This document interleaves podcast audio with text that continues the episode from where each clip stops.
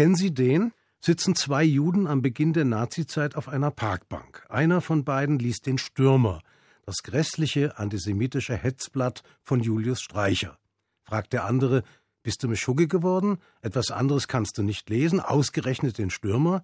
Antwortet der Erste, schau, wenn ich englische oder französische Zeitungen lese, dann stehen da Artikel über den Antisemitismus in Deutschland, wie man uns diskriminiert und verfolgt.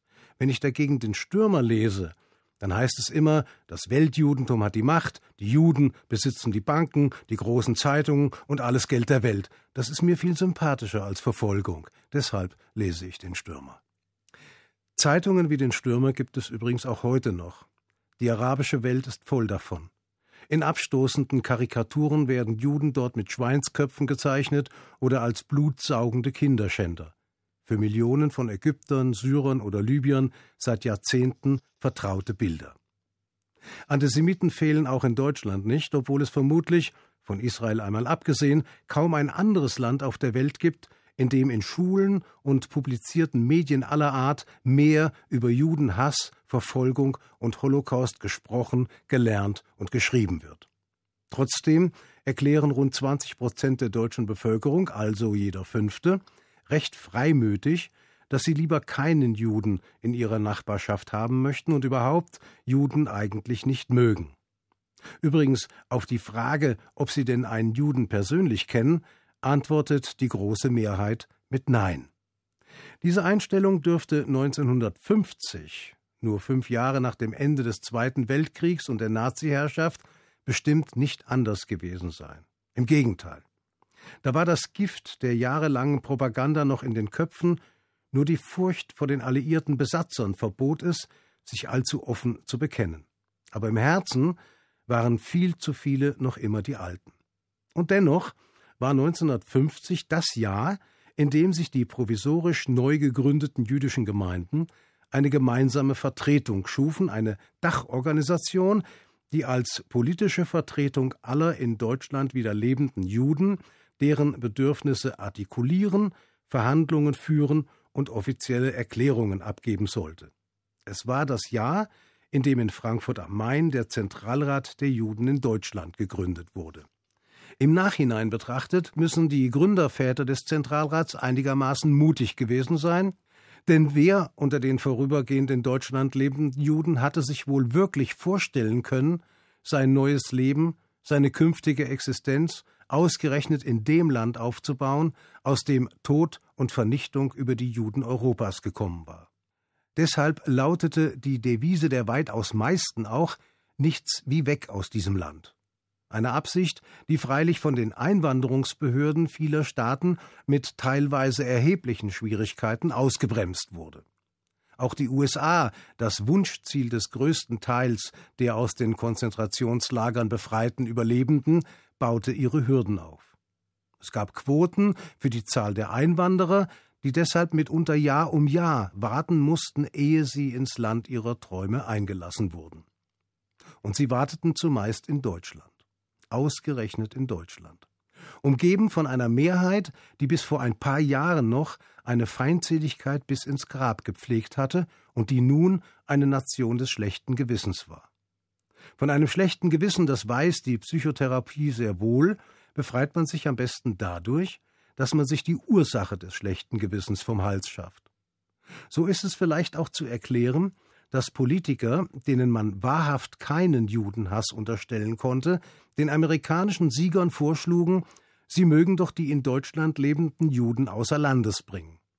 Die Begründung, die sich in Archiven auch heute noch nachlesen lässt, stand im völligen Widerspruch zur offiziellen Politik der neuen Republik. Es gebe, so hieß es beispielsweise in einem Brief eines sehr namhaften deutschen Politikers, noch immer ein so großes Ausmaß an Antisemitismus, dass schon aus Sorge um die Sicherheit der Juden über deren Auswanderung nachgedacht werden müsse.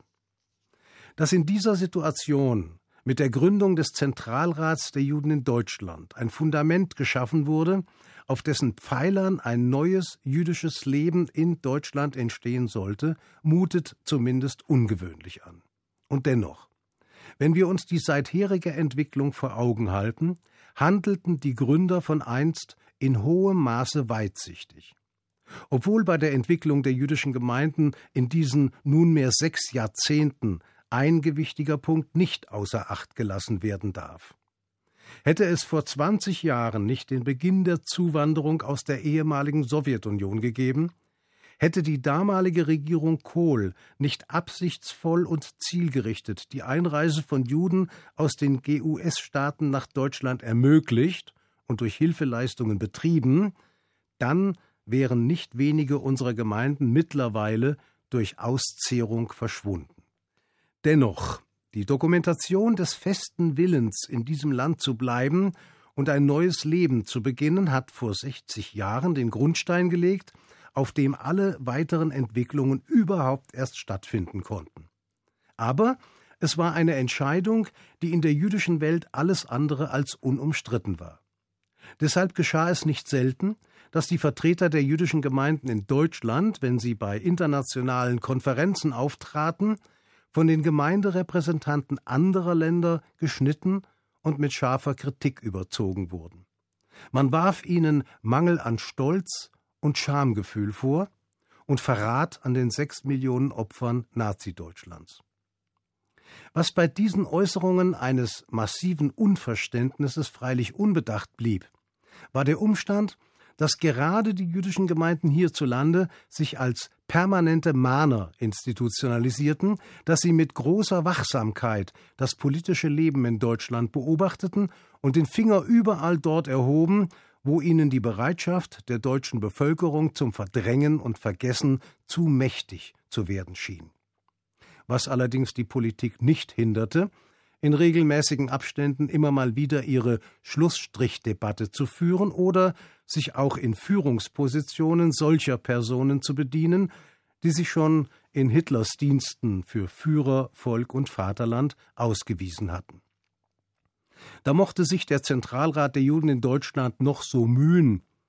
Schwer belastete Altnazis wie der Staatssekretär im Bundeskanzleramt und einstige Kommentator der Nürnberger Rassegesetze Hans Josef Maria Globke oder die Minister Seebohm und Oberländer durften sich der schützenden Hand ihres Kanzlers Konrad Adenauer sicher sein. Diese Ohnmacht gegenüber der Durchsetzungskraft alter Seilschaften aus NS-Diensten zeigte eindeutig, wie es um den Einfluss des Zentralrats tatsächlich bestellt war. Er wurde akzeptiert und mitunter gefeiert als das moralische Gewissen der Republik, aber Moral galt nicht selten eher als schmückende Begleiterscheinung von Gedenktagen. Im alltäglichen Politikleben konnte sie dagegen schon hinderlich sein. Was in den Jahren nach der Gründung des Zentralrats niemandem in den Sinn gekommen war, ist seit der Jahrhundertwende immer mal wieder ein Thema interner Diskussionen. Die Frage nämlich, ob es nicht an der Zeit sei, den Namen Zentralrat der Juden in Deutschland umzubenennen in Zentralrat der deutschen Juden. Noch gibt es Bedenken, stets mit dem Hinweis verbunden, das deutsche Judentum, wie es vor der Nazizeit existiert habe, sei ein für allemal ausgelöscht worden. Andere halten dagegen, es sei an der Zeit, sich auch begrifflich zu dem Land zu bekennen, in dem nun wieder Juden leben und dessen Staatsbürgerschaft sie besitzen oder als Zuwanderer aus der einstigen Sowjetunion ohne Einschränkung anstreben. Ich wage die Voraussicht, dass es zu der Namensänderung kommen wird. Wann, das vermag ich nicht vorherzusagen. Ich denke aber, dass es die meisten von uns noch erleben werden. Und die wenigsten Bedenken dagegen dürften aus dem Kreis unserer Neumitglieder aus den GUS-Staaten kommen. Die nämlich sind durch die Bank Musterschüler in Sachen Integration. Es wundert mich, dass dieser Umstand der bald schon unüberschaubaren Schar an Diskutanten in den zahlreichen Integrationstalkshows der deutschen Fernsehsender bislang noch nicht aufgefallen ist. In den ersten drei Jahrzehnten des vorigen Jahrhunderts waren übrigens die deutschen Juden nicht nur in besonderer Weise integriert, sie waren vielfach so assimiliert, dass ihnen ihre eigenen Traditionen fast schon abhanden gekommen waren. Nur genutzt hat es ihnen nichts. Ich wünsche Ihnen einen guten Schabbat, Shabbat Shalom.